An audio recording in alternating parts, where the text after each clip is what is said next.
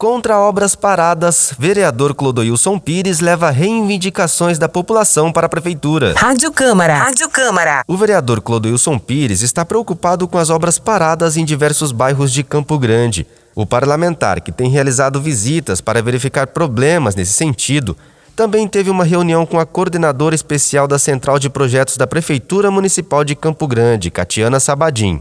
Todos nós sabemos que obras paradas representam prejuízo para a cidade e muito mais para a população que sofre com o abandono.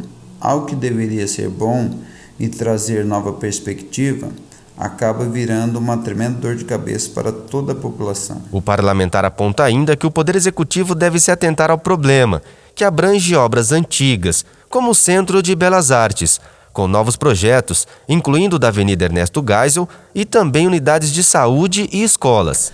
Cobro continuamente do Poder Executivo Municipal soluções efetivas para essas situações.